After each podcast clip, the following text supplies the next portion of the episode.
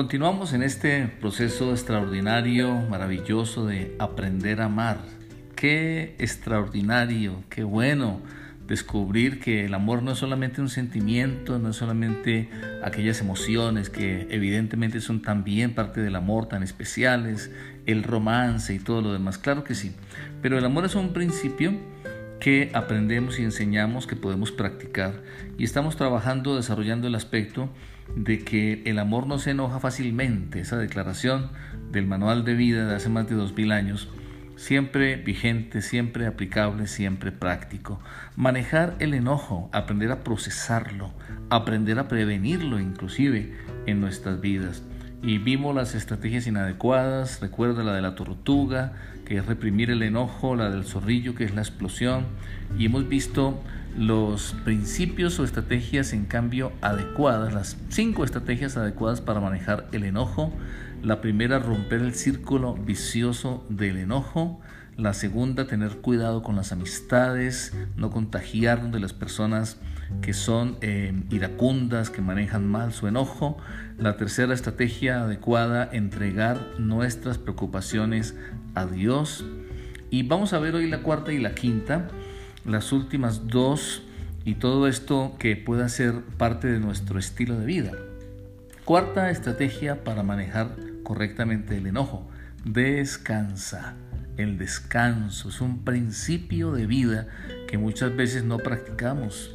El mundo de hoy tan acelerado, tan vertiginoso y muchas veces no queda tiempo para descansar o no hay un descanso adecuado. Es un principio que al menos un día a la semana debemos descansar es un principio la importancia de, que haya un equilibrio entre el trabajo, vida espiritual, familia, descanso, ¿verdad?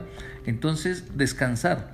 Bueno, hace miles de años un hombre, un tremendo líder, de hecho un gran profeta de la antigüedad, el profeta Elías, venía en una situación muy, muy difícil y eh, emprendió un viaje porque lo habían amenazado de muerte, alguien que realmente era poderoso, la reina amenazó con asesinar a la reina Jezabel y él entonces tuvo que huir, pero huyó en la dirección correcta, huyó hacia la presencia de Dios y encontró descanso. En el camino, dice el relato histórico que se acostó allí bajo la retama y se quedó dormido, pero un ángel llegó y tocándolo le dijo, levántate y come. Esto está registrado en el manual de vida.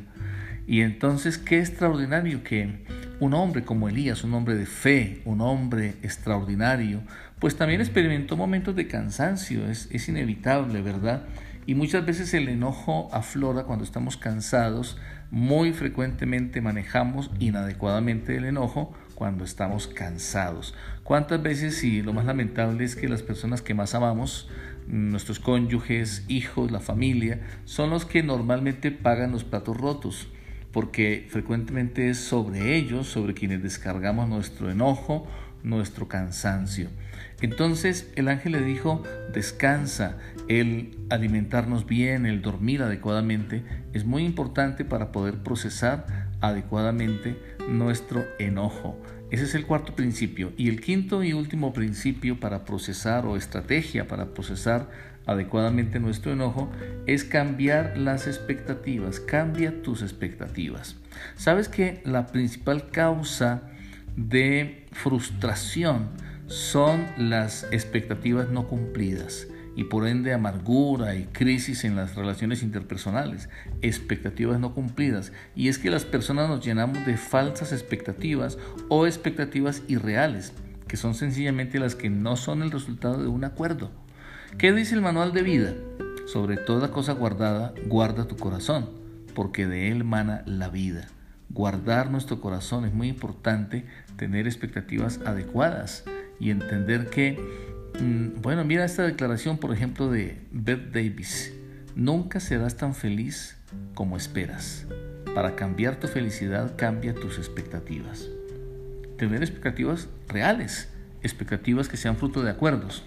Y también dice el manual de vida, todo lo que es verdadero, todo lo honesto, todo lo justo, todo lo puro, todo lo amable, todo lo que es de buen nombre, si hay virtud alguna, si algo digno de alabanza, en esto pensad ocupar nuestra mente en las cosas correctas es muy importante para manejar el enojo.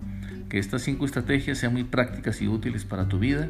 Ha sido un gusto compartir. Dios te bendiga.